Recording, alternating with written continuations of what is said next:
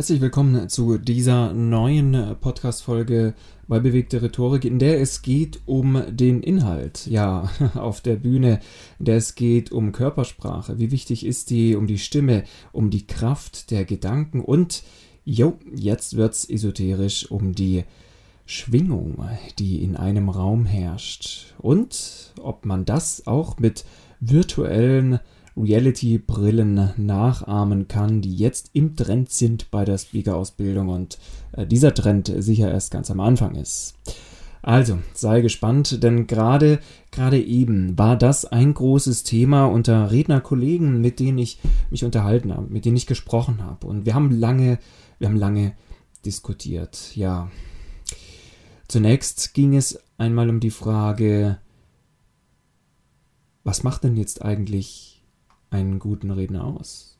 Also, was kommt denn eigentlich auf der Bühne an? Und ausschlaggebend, ja, ausschlaggebend war da definitiv eine Rede von einem Kollegen, die mich gefesselt hat vor dem Bildschirm. Und ich sage das bewusst so, weil das extrem schwierig ist. Jo, meine Damen und Herren, das ist schwer online jemandem zu fesseln. Denn die Gefahr ist da und die Ablenkung groß. Wir haben WhatsApp, das E-Mail-Programm ist nebenher offen, der Browser mit verschiedenen Tabs in Google und vielleicht noch irgendein anderes Programm, das eigentlich in diesem Moment nichts zu suchen hat, wenn wir jemand zuhören. Und doch tun wir es oft.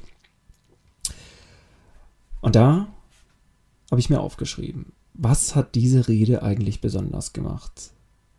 Zumal dieser Redner gesagt hat, er hat seine Rede, die er gerade gehalten hat, gar nicht wirklich vorbereitet, denn er hatte keine Zeit und hatte sich nur jetzt spontan bereit erklärt, etwas zu erzählen im Rahmen von einem Abend bei einem Rhetorikclub. Und ähm, er hat auch kein einziges Äh gesprochen. Ich behaupte, weil er aus der Seele gesprochen hat. Lass mich das genauer erklären.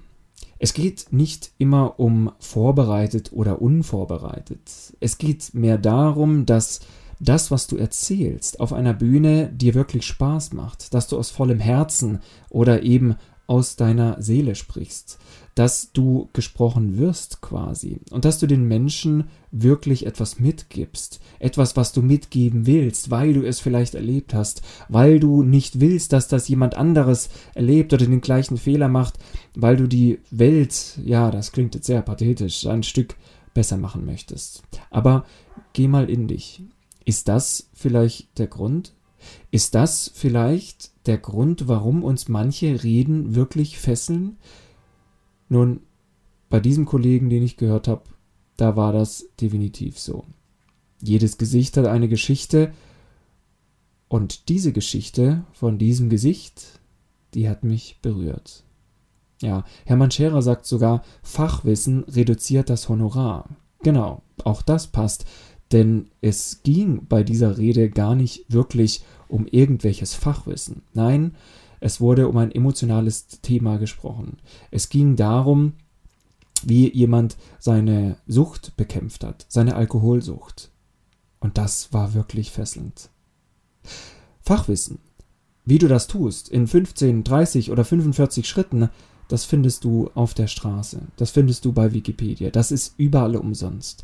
Also geh mal in dich und überleg dir, wie ist das bei deinem Thema? Mit welchem Thema bist du auf der Bühne oder möchtest auf die Bühne und findet man dieses Wissen vielleicht nicht sowieso schon irgendwo? Also ist das deine Kompetenz, weswegen du eingeladen werden willst oder eingeladen wirst? Ist das der Grund, warum du gute Bewertungen bekommst oder gute Bewertungen willst als Feedback der Zuhörer? Schau dir ein paar Reden an. Du kannst auf YouTube bei Gedankentanken oder Creator, wie es jetzt heißt, beispielsweise nach der größten Beliebtheit sortieren. Schau dir ein paar Reden an und prüfe mal, wie viel Fachwissen steckt da wirklich drin. Nun, ich bin nicht dafür, dass jeder, der auf die Bühne geht, jetzt über seine Vergangenheit spricht und zehn Minuten jammert, wie schlimm das alles war. Aber wenn das wirklich passt, wenn das wirklich etwas ist, mit dem du dich identifizierst, wo du etwas mitgeben willst, in vollem und von vollem Herzen, dann verwandelst du in diesem Moment deine Wunden in Weisheit. Du hilfst anderen und du verlässt diese Bühne erst wieder, wenn du Menschen berührt hast. Und das mit jedem einzelnen Bühnenauftritt. Ja, das ist es meiner Meinung nach, was diese Rede, die ich heute, die ich vorher gehört habe, so einmalig macht, so faszinierend. Und da sind wir wieder. Bei den einzelnen Prozentzahlen. Man sagt, 55 Prozent von dem, was wir von einem Redner wahrnehmen, das ist die Körpersprache. 38 Prozent die Stimme und 7 Prozent der Inhalt. 7 Prozent. Tobias Beck sagt immer, der Rahmen ist wichtiger als der Inhalt. Und selbst wenn diese Zahlen nicht genau stimmen, kann ich sie doch irgendwo bestätigen, anhand dieses Beispiels, was ich dir gerade eben genannt habe. Was habe ich wahrgenommen? Ja, seine Stimme, seine Emotionen, seine nonverbale Körpersprache. Und das in einem kleinen Quadrat auf Zoom, in einem Fenster, wo ich nur den Oberkörper sehe. Was wäre, wenn dieser Mensch auf der Bühne steht? Wie wichtig ist dann der Inhalt. Mit dem, was er uns mitgibt. Waren da Tipps dabei? Bin ich betroffen? Hm, also die zweite Frage kann ich auf jeden Fall mit Nein beantworten.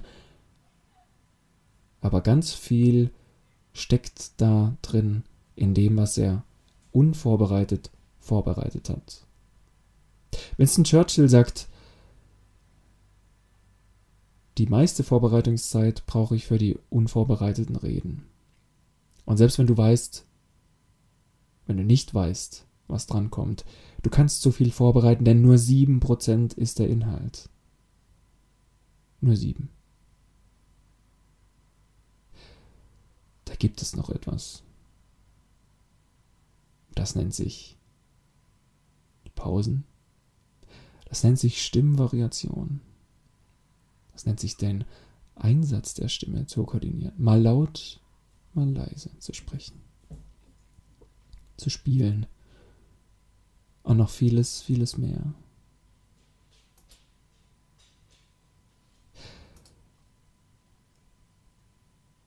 Ich glaube, ich glaube, dass das den Unterschied macht.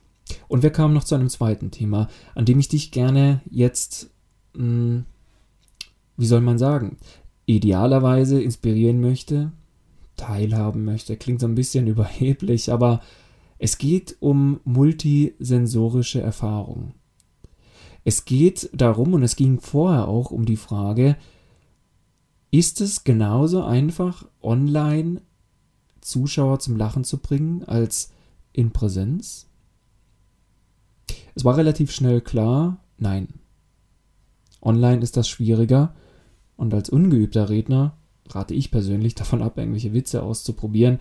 Ähm, zumal das in Veranstaltungen, wo du die Menschen nicht kennst, ganz gefährlich sein kann. Es ist aber noch ein ganz anderer Grund, denn es ist der Grund, dass du nicht fühlst, wer da gerade Schulter an Schulter neben dir sitzt, wer dich da gerade mit Lachen ansteckt, ja, dieses Ansteckende fehlt. Die Weisheit der Sprache sagt doch schon alles. Wir lassen uns oft anstecken und dann müssen wir uns auch ja fast äh, zu Tode lachen. Und das geht online nicht, denn das lässt sich nicht übertragen von Kästchen zu Kästchen zu Kästchen. Aber in Präsenz schon.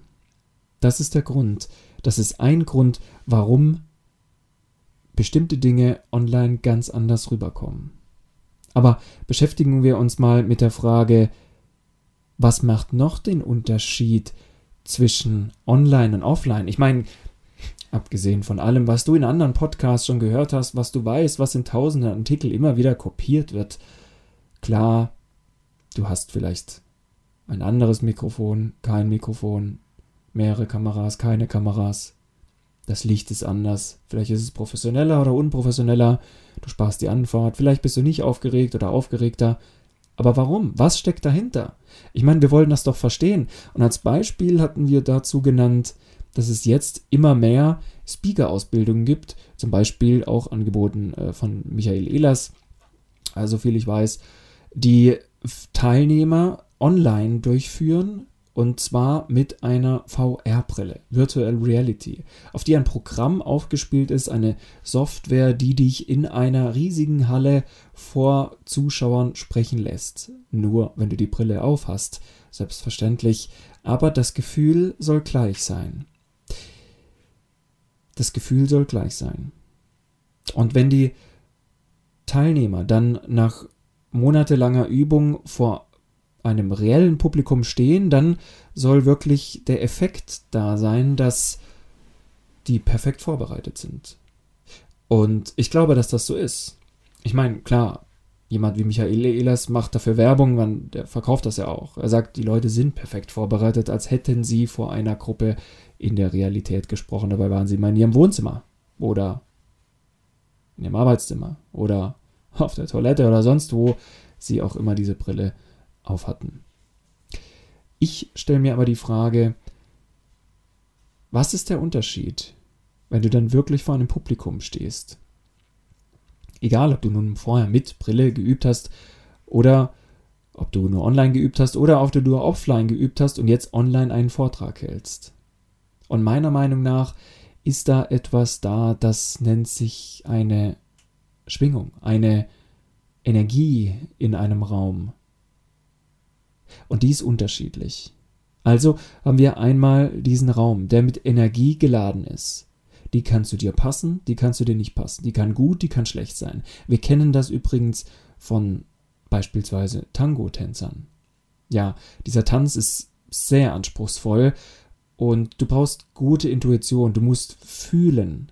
Und da sind wir beim Punkt. Du musst etwas fühlen. Und Tango-Tänzer sagen, in manchen Räumen können sie nicht tanzen. Sie kommen rein und sie wissen, hier geht das nicht. Hier können sie nicht die volle Leistung bringen. Ich spreche nicht von Anfängern, ich spreche von Profis. wenn du absoluter Profi bist, dann kannst du das vielleicht unterdrücken, was du gerade wahrnimmst an Gefühlen, was du spürst, was du fühlst, auf deiner Haut, ja, in deinem Körper. Halt mich für esoterisch oder nicht. Ich behaupte, das macht was aus. Wenn du denkst, oder das noch nie gehört hast von anderen, dann vielleicht deswegen, weil die aus irgendeinem Grund schlechter oder besser sind, aber genau gar nicht wissen warum. Und das ist der Grund. Sie kommen in einen Raum, wo das entweder total stimmig ist oder die Energie ihnen gezogen wird. Energievampire kennst du. Da kommt es dann auch noch drauf an im zweiten Schritt, wer sitzt denn im Publikum? Was sind das für Menschen?